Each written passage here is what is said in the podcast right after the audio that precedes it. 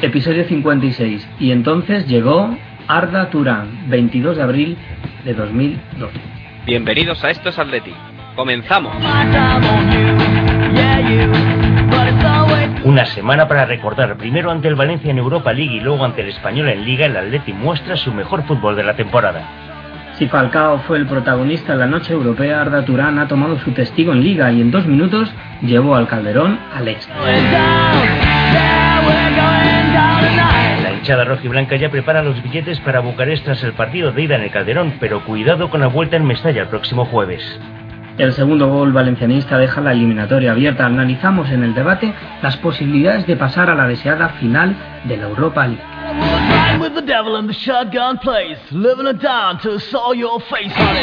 Repasamos también los resultados de los equipos de la Atleti en las distintas categorías.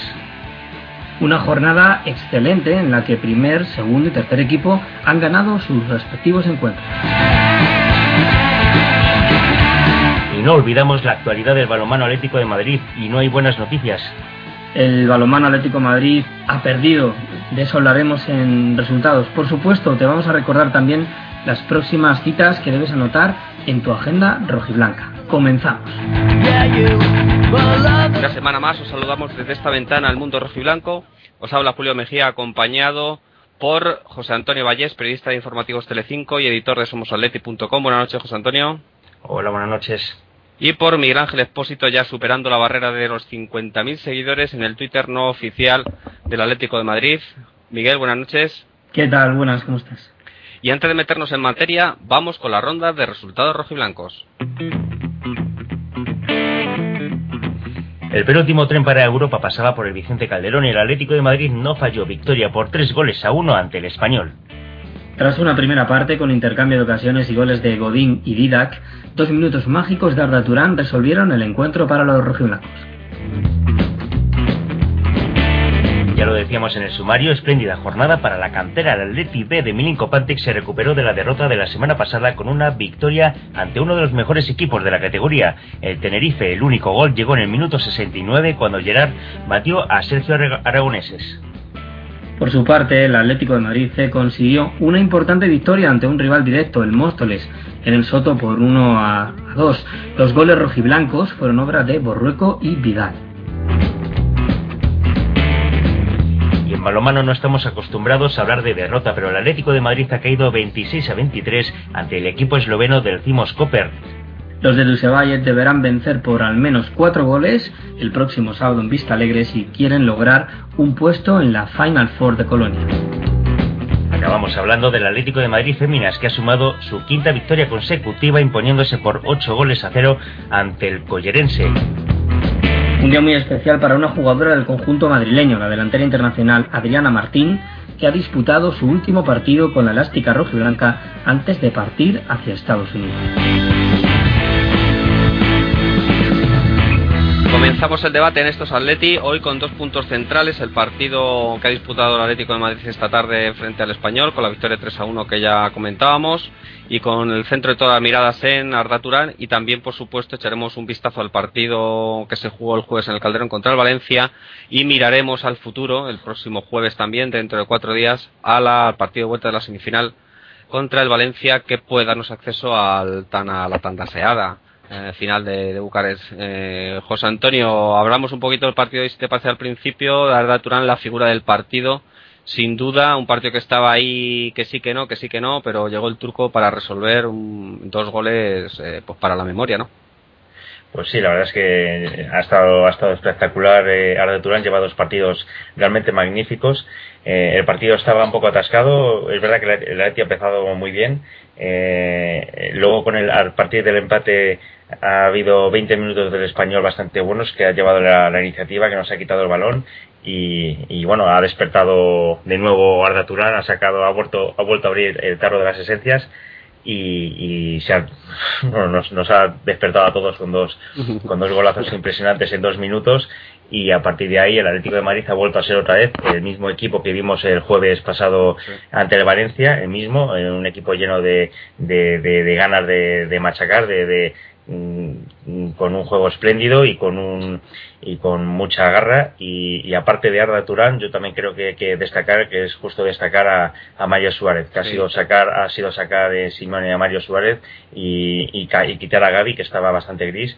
Y el Atlético de Madrid ha empezado también a, a, carburar mucho mejor desde, desde medio campo, porque también Tiago estaba bastante flojo hoy y, yo creo que, que, ha sido sacar a Mario Suárez y empezar a funcionar también todo mucho mejor. Sí, como decía José José Antonio ahora mismo, Miguel, eh, Arda Turán jugó, ha jugado un partido espectacular hoy, pero a mí, si tuviera que elegir de los dos, casi me gustó más el del jueves, porque para mí, a pesar de que Falcao se llevó todos los todos los focos de atención, lógicamente por ese gran golazo que marcó el segundo, Turán el jueves marcó un partido también espectacular. Quiero decir que el turco está en buena forma y ha llegado en el momento oportuno de la temporada, justo cuando se deciden los títulos y la clasificación.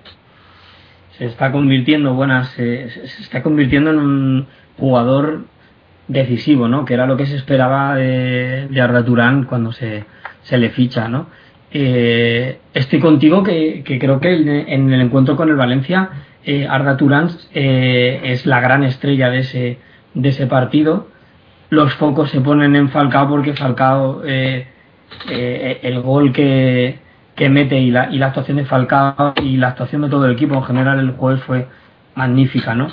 Pero eh, está claro que el, que el Turcón no solo no ha despertado, sino que ha dado un puñetazo encima de la mesa.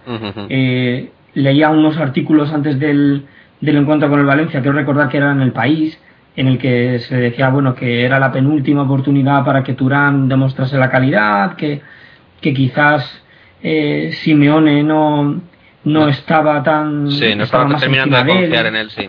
Exacto, y, y, bueno, que estaba relegado a la banda. Efectivamente, y, qué manera de reivindicarse, ¿no? El Atlético de Madrid, de todas formas, con el español en Liga y con el Valencia, ha demostrado que la mejoría que se venía apuntando en el despliegue de juego por las bandas, tanto con eh, Felipe Luis como con Juan Fran, es ya un hecho, pero además eh, el centro del campo ya no es solamente Diego creando, sino que de verdad Mario Suárez en estos dos partidos ha encadenado eh, dos encuentros en los que se ha puesto a, al nivel de un, de un centro del campo que, que se venía demandando mucho tiempo en el, en el Calderón, ¿no? Alguien que pueda hacer de stopper y que pueda además eh, repartir el, el, balón y sacar el, el, balón jugado. Y eso, tanto Mario como Gaby, hoy Gaby más gris en este partido con el, con el Valencia es verdad, pero Gaby también el otro día estuvo inmenso. El más flojo quizás, el más inesperado a estas alturas, Tiago, pero bueno, también está saliendo de una, de una lesión. Y tienes encima como un segundo hombre, además de Tiago, a Coque. Sí, pero el problema es, es, la irregularidad que tiene. eh, porque hay veces que, que, el que te juega bien y el que al que estás deseando ver jugar otra vez es a Tiago. Y, y otras veces el que te hace un partidazo es Gaby. Y el que parece el más seguro y que estás deseando que a ver si se recupera o, o, sale de la sanción de las tarjetas es, es Gaby. Y, y otras veces te, te, hartas de ver a Mayo Suárez y dices, por favor, que, que, lo metan en el banquillo. y ahora resulta que el que te hace los dos partidos magníficos es, es Mario. Entonces, eh, hay una inconsistencia en ese sentido que claro, eh, cuando, no sabes cuándo te va a hacer el partido Mario, cuándo te va a hacer el partido Gaby. Y, claro, el día que no tienen el partido pues es un desastre porque o el día que los, los dos te pones ahí en esa posición, sea Tiago o Mario o Tiago y Gaby o Gaby y Tiago, pues, eh, pues, pues claro, el día que no tienen el partido pues pues pues pues va muy mala cosa. Y, y yo ahí pues, yo creo que es el punto flojo un poco que tiene este Atleti eh, que, que, cuando no funcionan esos esos medios pues pues no carbura bien el, el equipo. Y, y el que tiene que doblar esfuerzos es, es Diego. Sí, y, y, José, si a eso le añades que la defensa, que parecía que Simeone había organizado perfectamente y que estuvimos seis partidos sin encajar gol, ahora se convierte un poco en otra vez en la verbena esta de, de los últimos años, pues ya es cuando un poco te vuelven a entrar las dudas, aunque si estamos agarrados a los genios de Turán, otro día de Falcao de Adrián, podremos solventar. Pero a mí la defensa me sigue preocupando bastante. Sí, vuelve, a dar dudas. Si hoy el gol que nos ha metido el español, la vuelta a ser otra vez eh, otra vez los, el típico despiste que nos, nos pasa año tras año estos despistes de, los saques de banda de estamos mirando a por uvas y nos sacan un, un, saque de banda y resulta que el jugador está perfectamente adelantado y, llegamos tarde y nos pasan un balón por debajo de las piernas y, y estos, estos goles tontos que, que son fallos defensivos, son fallos de despiste. Y nos están metiendo fallos de despiste ahora cuando al principio cuando llegó Simeone eh, todos decíamos por fin tenemos una defensa seria a la que no le meten goles tontos y, ahora pues nos vuelven a meter otra vez goles tontos. Y, Godín pues nos vuelve a cometer penaltis tontos que había dejado de hacerlo. Y, esta cosa está volviendo a pasar. Y bueno y Godín ha estado notable y ya está muy bien. Encima ha metido un golazo. Pero pero sí es verdad que, la defensa pues a veces vuelve a tener otra vez fallos que no que no debe entonces bueno yo creo que hay todavía unos márgenes de inseguridad que estamos solventando y estamos solventando, solventando sobre todo en casa, ¿no? Yo creo que también hay que destacar mucho el empuje de la afición. Llevamos eh, dos partidos en los que la afición está llevando también al equipo en volandas, ¿no? Y veremos a ver contra, contra el Betis, creo que es el próximo partido, si no me equivoco, de liga. Pues ahora mismo creo que sí, creo que sí. fuera, creo, y, y recibimos a la Real Sociedad. Y luego la Real Sociedad el 2 de mayo el partido de la de la jornada de la primera vuelta, vamos, o sea, el primer partido de la segunda vuelta que se juega el 2 de mayo. Sí. Pues a, ver a ver qué tal se comporta el equipo ahí, sobre todo después de, jugar contra Valencia, que, eso va a ser determinante lo que lo que consigamos ahí. Sí. Bueno, de, hecho, hablando un poco de la inseguridad defensiva, no tuvimos más que ver el partido el jueves, que el Atlético de Madrid tendría que haber ganado por 4 a 0 perfectamente, sin ningún problema, fue muy, muy, muy superior al Valencia y pues nos metieron dos goles en los últimos minutos de, la, de cada una de las partes y yo me fui muy enfadado del Calderón el, otro día con el segundo gol del Valencia. La gente no salía muy preocupada, pero yo me pillé un enfado morrocotudo porque yo creo que el Atlético de Madrid tenía que haber dejado la eliminatoria sentenciada tranquilamente en Madrid. Hmm. Pues sí, porque te complica la vida sobremanera. Es que estamos hablando de una diferencia ahora mismo de dos goles. Otra cosa son las sensaciones, ¿no? De que un equipo pasó por encima al otro, pero es que eh, las sensaciones van a van a importar poco el próximo jueves, ¿no? Al final es un equipo que juega como local y que va a apretar muchísimo y que y que bueno que eh, y que está fuerte, o sea que está, es muy irregular, es muy irregular, pero tampoco somos nosotros ahora mismo como estabas comentando José el ejemplo de la regularidad en, en, el fútbol español. Y más fuera de casa. Y, y, bueno fuera de casa no te digo más. Sí, porque algunos ya estaban mm, sacando el billete a Bucarest en mitad de la segunda parte prácticamente. Pero ese, ese segundo. Llamando a la agencia de viajes ya. Efectivamente, efectivamente. Un apunte. El otro día estábamos hablando de, de Godín. El otro día se notó muchísimo en el juego aéreo a Godín. La falta de Godín, desde mi punto de vista. Pero muchísimo. Está cometiendo errores y todo lo que quieras, pero Godín está dando una seguridad por arriba y toco madera eh, que en los últimos partidos se, se, está notando ¿eh? y, el, y su ausencia contra el, el Valencia, eh, desde mi punto de vista, nos, esos goles ahí, pues no te quiero decir que no se evitasen, pero es un, es un bastión por arriba. ¿Y cómo lo veis para el próximo jueves? Hombre, yo creo que, que como dice Miguel, nos va, a, nos, nos va a complicar la cosa bastante, eh, sobre todo también porque la afición de Valencia empuja bastante, aunque está muy cabreada con su equipo, pero, pero la, eh, nos encontramos con una situación difícil si se da la circunstancia de que, de que no es nada, nada difícil, que, que Valencia nos meta un gol en algún momento y, y yendo 1-0 eh, imaginar la situación que se puede crear con un 1-0 en contra en la segunda parte eh, y, que el equipo se eche atrás, porque ya nos conocemos cómo es esto, el equipo se echa atrás y nos tiremos 30 minutos aguantando eh, el, resultado, ¿no? Con el Valencia atacando a tope y, la, y toda la grada de Mestalla empujando a ese equipo, eso puede ser un auténtico infierno. Eh, yo temo mucho esa situación. Yo espero que, que, que el Atleti, y yo creo que es lo que debe hacer el Atleti, tiene que salir eh, con el impulso de las sensaciones eh, vividas aquí en, el Calderón, ¿no? Lo que decía Miguel, que las sensaciones no, no importan para Mestalla, yo creo que sí importan. Yo creo que, que, tienen que concienciarse el Atlético Madrid de salir con. Lo que pasa es que pueden durar muy poco. Eh, claro, el, Atlético tiene que salir con esa sensación de lo vivido aquí, eh, para, para salir con, o sea, digamos, recoger ese guante que, dejamos aquí, ¿no? Salir con esa, esa sensación de, de, machacar a Valencia, de saber que puede hacerlo, ¿no? De saber que puede machacar al Valencia como lo hizo aquí, ¿no? Y salir con esa fuerza y con esa motivación para no para no salir a defender el resultado y, y tal, sino yo creo que el necesita meter un gol en Mestalla, porque como no nos metan, como ellos no metan un gol, puede ser un sufrimiento horrible y, que el Valencia tenga un gol allí es muy fácil, es decir, eh, no, no podemos esperar otra cosa.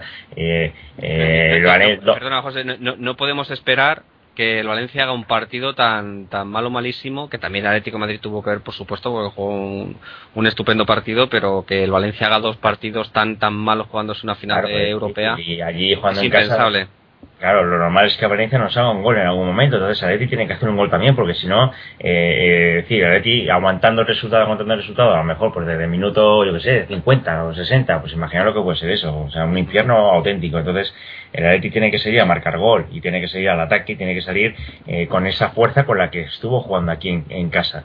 Y si el Atleti sale así, pues puede sorprender al Valencia, porque yo creo que el Valencia se va a esperar lo contrario, que el Atleti salga a defender el resultado y tal. Yo creo que el Atleti tiene que salir a presionar arriba, eh, eh, a, cerrarle los espacios a Valencia, a no dejar jugar a Valencia, que Valencia no tenga dominio del balón y a robar balones arriba y tiene que salir eh, a, a, muerte, o sea, tiene que salir a machacar, a correr los primeros minutos y a robar el balón y a intentar marcar un gol pronto. Yo, yo, por eso me he alegrado de que Falcao no haya marcado hoy gol, porque quizás no se lo haya guardado. para que se lo guarde.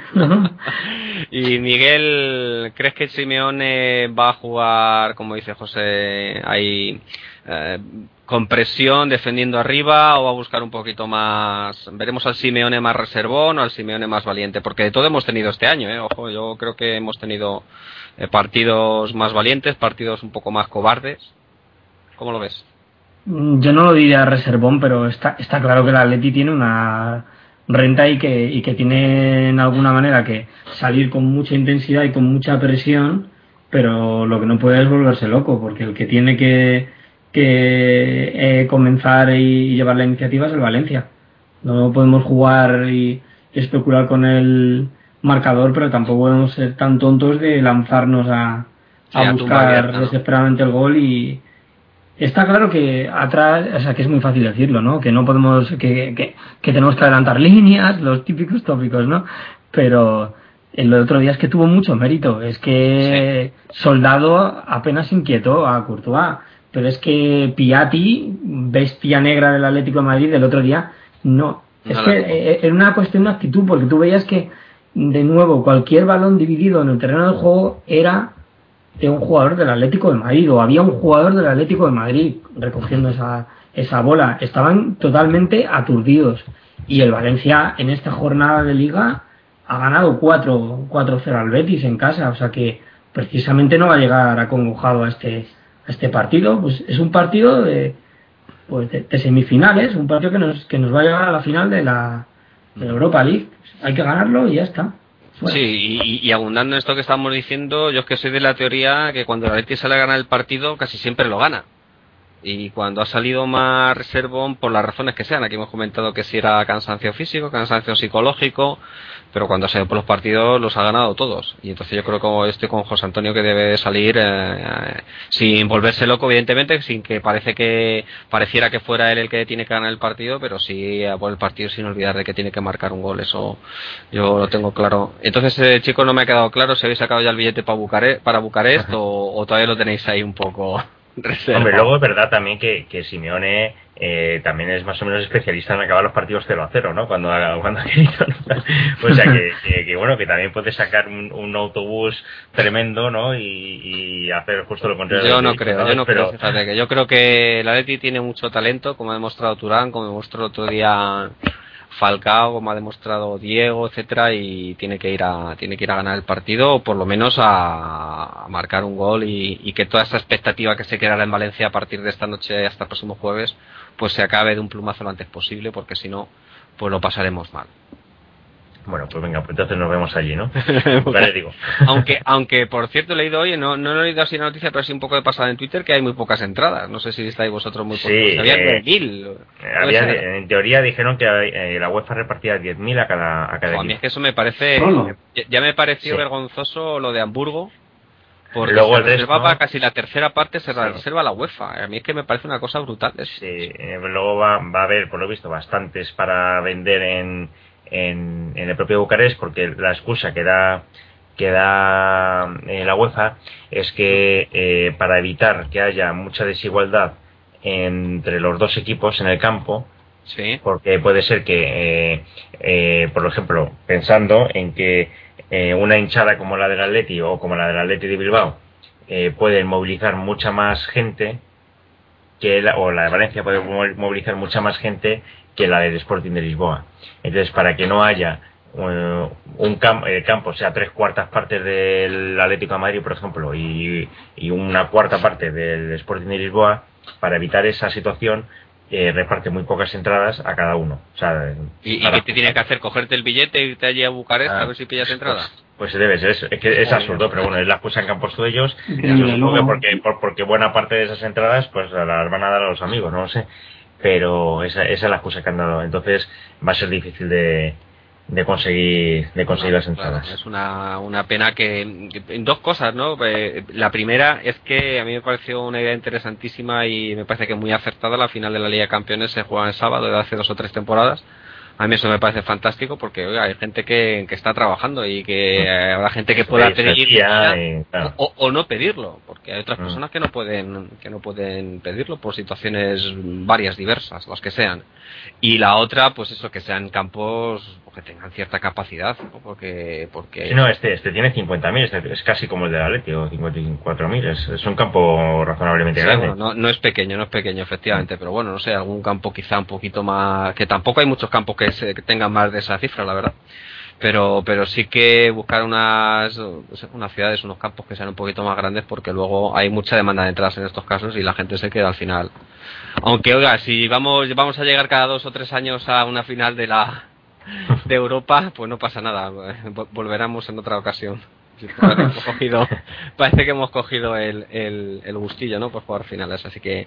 Bueno, yo os pues, anuncio que yo iré en cualquier caso eh, Seguro, por, muy, por muy difícil que se ponga la cuestión de las entradas, yo voy a ir. Bueno, vale. Por si alguien quiere entrar, ya sabe, pregunta a José Antonio Valles, que se la podrá conseguir. Y no sé si queréis terminar, decir alguna cosa para terminar el debate antes de pasar a, a ver qué nos ha preparado Damián para hoy.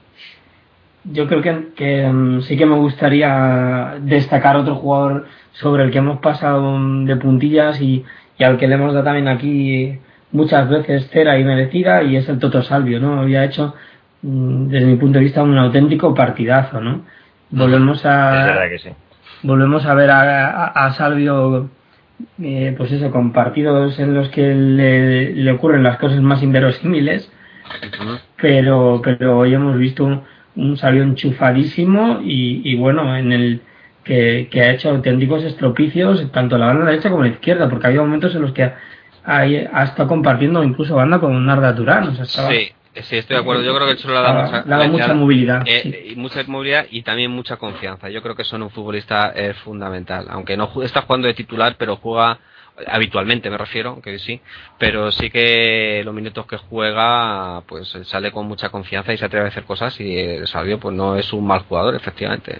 Ah, está desbordando, está trabajando también mucho en defensa y, se atreve a hacer está llegando a puerta, yo creo que el que ha disparado al palo ha sido él, ¿no? Sí, sí, sí,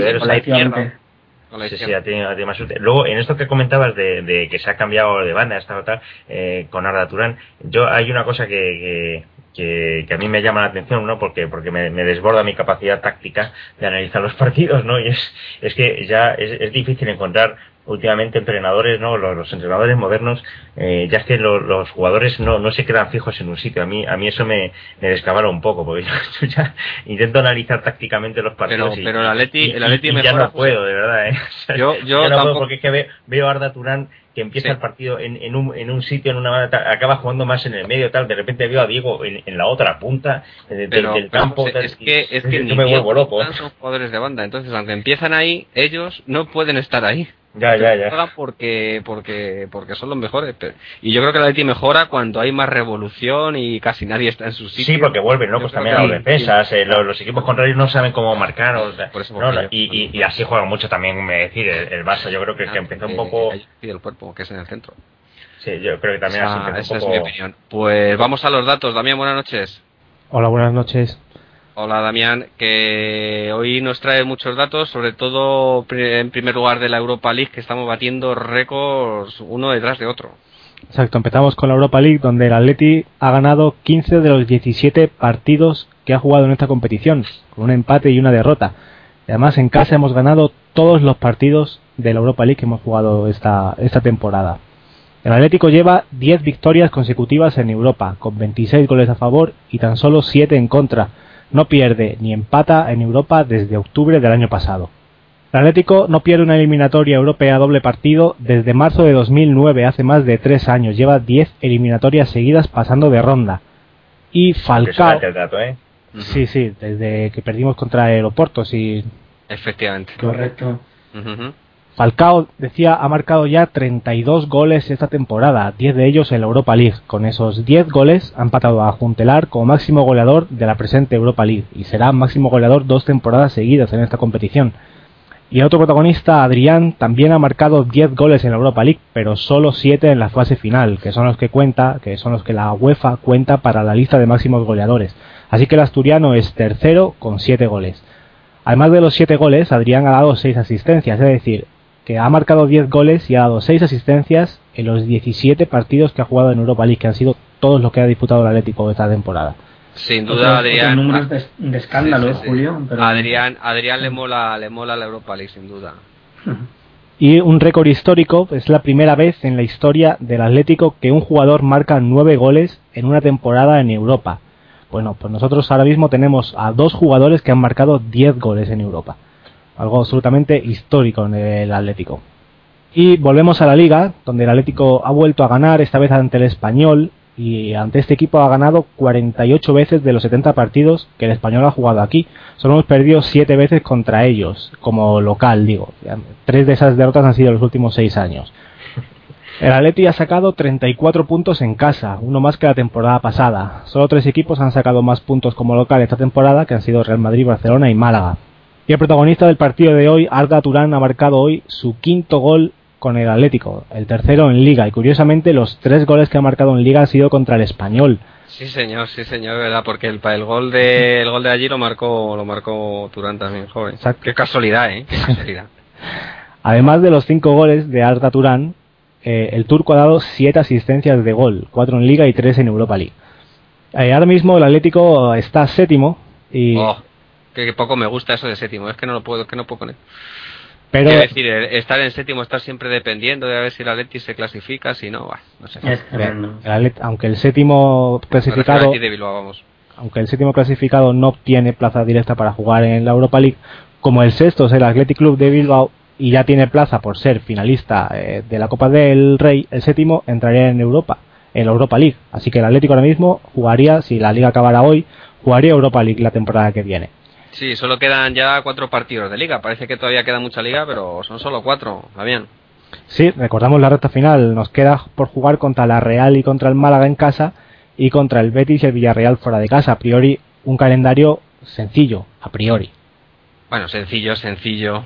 Bueno, eh, hombre, ten en cuenta que yo creo que contra la Real, Betis y Villarreal deberíamos ganar. El, bueno, el Villarreal contra el Málaga Parece que el Villarreal es, el, es el, último. Es el último y el Villarreal puede estar salvado ya. Puede, efectivamente, puede estar salvado. Y el Málaga tiene que jugar también, que alguien lo recordaba ayer, contra el Barcelona y el Barcelona que ya en la liga no tiene nada que hacer, pues a ver un poco cómo se comporta y esos tres puntos de que tiene que jugarle el Málaga al Barcelona. Pues Damián, nada, buenas noches, muchas gracias como siempre. Hoy nos has traído datos mucho mejores que en otras ocasiones, así que te habrá, te habrá gustado hacerlo, ¿no?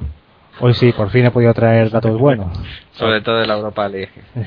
Y cambiamos rápidamente de sección, nos vamos a la historia con Fernando Sánchez Postigo que nos trae un nuevo capítulo de la enciclopedia en rojo y blanco. Este capítulo muy especial porque el jueves, además de que el Atlético Madrid jugará en Valencia el partido de vuelta de la semifinal de la Europa League, fue el día en el que se fundó el Atlético de Madrid. Y Fernando nos cuenta esos inicios y cómo se fundó el Atlético de Madrid.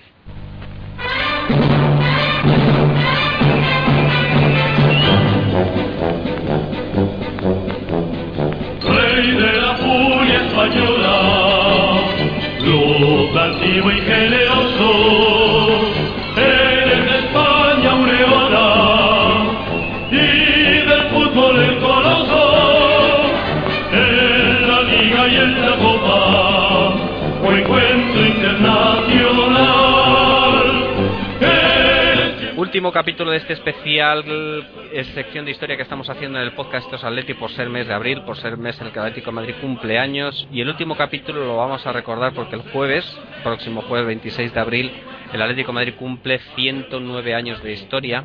Y vamos a recordar, muchos ya lo sabréis, lo habréis oído varias veces, lo habréis leído, pero yo creo que siempre viene bien recordar esos inicios de esa fundación que yo creo que también fue bastante peculiar, como lo es la historia del Atlético de Madrid. Fernando, buenas noches, Fernando. Buenas noches.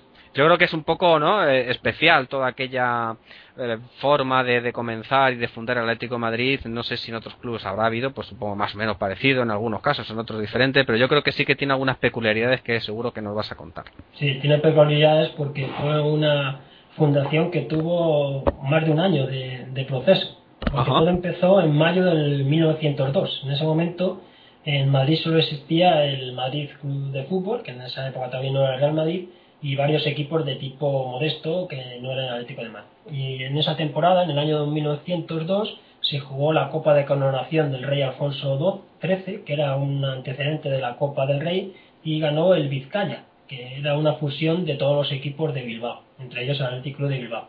Y varios estudiantes vascos residentes en Madrid fueron a ver ese partido y a raíz de ahí empezaron a pensar en crear un club vasco en Madrid, llamándose Athletic Club de Madrid, como imitación del Athletic Club de Bilbao.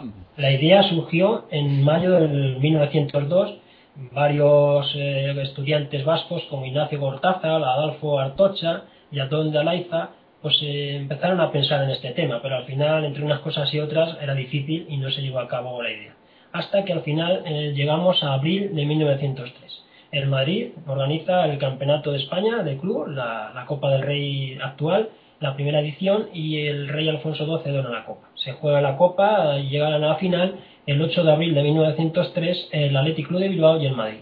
Sí. Se llena el hipódromo de Madrid, 10.000 espectadores, una entrada bestial para aquella época porque estamos en los auténticos inicios del fútbol español. Que el hipódromo, Fernando, ¿dónde estaba? Bueno, yo creo que no estaba en, el, en eso de las cuestas de las perdices, ahí no estaba, ¿no? Estaba... Pues no sé dónde puede estar el hipódromo de Madrid, no era el hipódromo de la Zarzuela. Y Claro, claro, yo, yo creo que estaba por los ministerios, por ahí creo que he leído en algún Pues puede, sitio. puede ser que estuviera cerca de esa zona, porque eran las afueras de la ciudad y era lógico estuviera aquí. Pues en ese partido el Atlético de Bilbao venció sorprendentemente al Real Madrid, fue una sorpresa absoluta, porque en el descanso iba ganando el cuadro blanco 2-0, jugaba en casa y el Bilbao ganó 3-2. ¿Y por qué traemos a colación este partido? Mucha gente dirá, ¿esto qué tiene que ver con este Atlético? Pues sí, tiene que ver, sí, señor.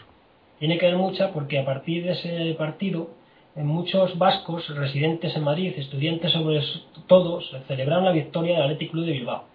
Y varios eh, socios, algunos de ellos eran socios del Real Madrid. Lo que Ujú. pasa es que ellos eran vascos, vivían en Madrid y lógicamente en un partido contra el Athletic Club de Bilbao apoyaron a este equipo. Ujú. Y varios seguidores del Real Madrid les achacaron que habían apoyado más al equipo de fuera que al equipo que eran socios.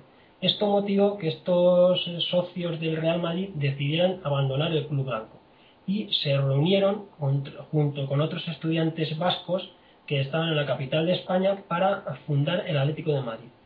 Porque ellos pensaban que podían crear un club de fútbol en Madrid como sucursal del Atlético Club de Bilbao y dejar el Real Madrid que les había tratado mal en esa final de Copa del Rey como hemos dicho anteriormente. Así que se reunieron estos estudiantes vascos el 26 de abril de 1903 en la Sociedad Vasco Navarra de Madrid.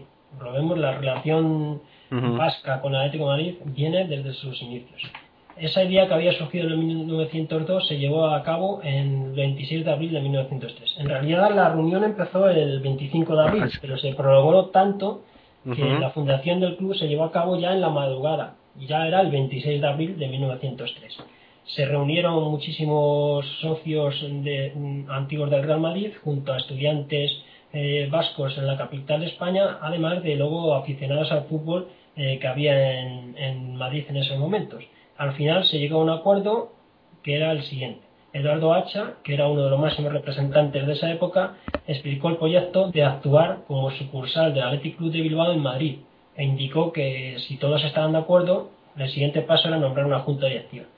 Al final se llegó a un acuerdo y había que nombrar una junta directiva.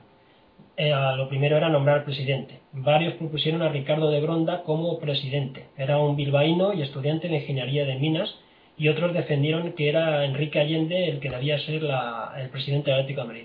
En- al final, tras varias horas de discusión, se apostó por Enrique Allende por un motivo económico. Era un hombre que tenía una buena posición económica y podía ser un buen mecenas para el club. En esa época el club estaba en mantilla, vamos, no existía, Claro, no imagínate, existía, claro, había claro, que aportar todo de cero. Si tenía un hombre como presidente que podía disponer de una importante fortuna familiar, pues apostó por Enrique Allende. Además era un reconocido seguidor del fútbol y tenía el aval de varios socios. Así se nombró a Enrique Allende como primer presidente del Atlético de Madrid y se fundó el Club Atlético de Madrid. Y las primeras, los primeros, las primeras leyes del Atlético de Madrid, el primer estatuto decía que la sociedad nueva era una sucursal del Athletic Club de Bilbao. Por lo tanto, está clarísimo que el Athletic Club- de Madrid nació como sucursal del Athletic Club de Bilbao.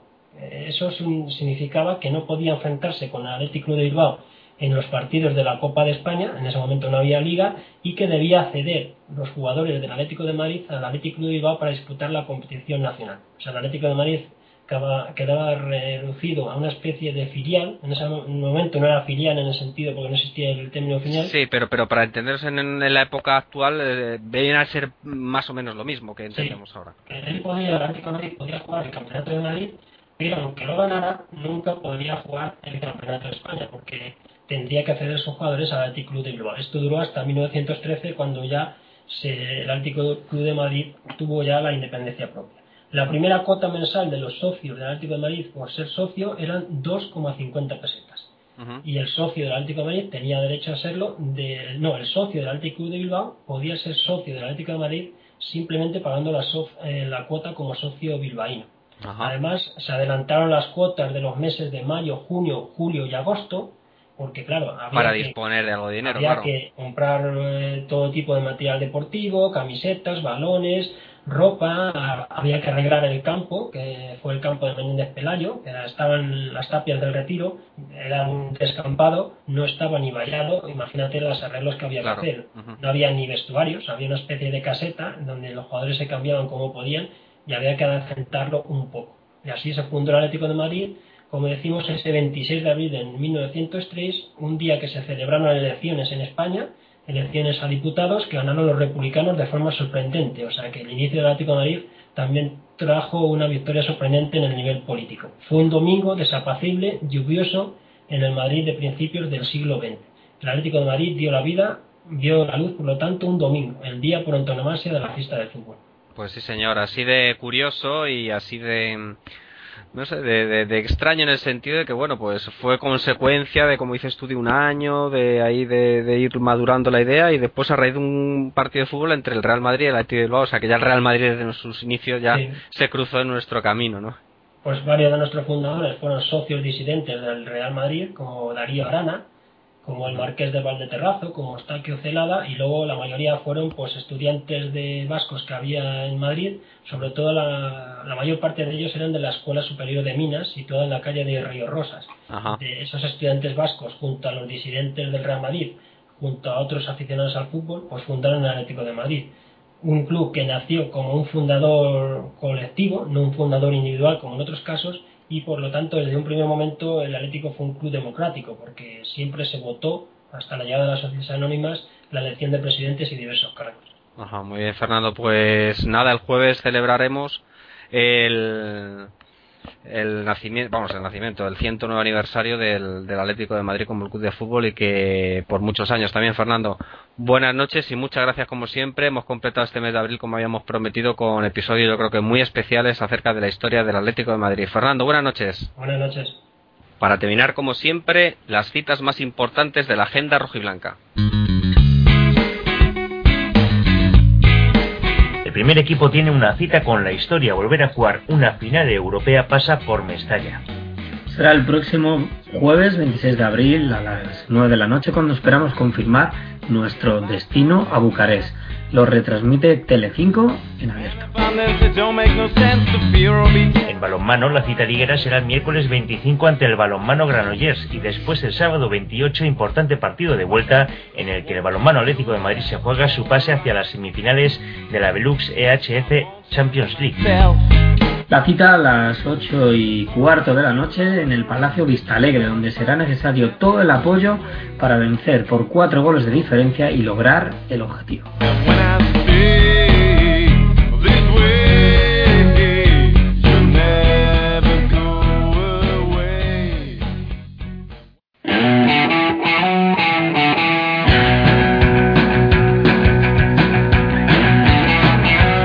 Y esto ha sido todo por esta semana. No olvides dejarnos tus comentarios en Facebook, en facebook.com barra estosatleti. Podéis seguirnos también en Twitter en la cuenta arroba estosatleti o por email en info arroba estosatleti.es.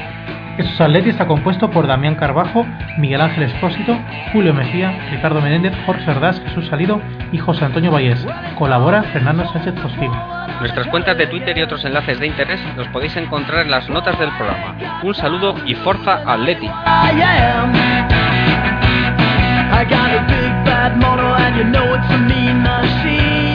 Si desea contactar con este Atleti puede hacerlo enviando un correo electrónico a info arroba estosatleti.es.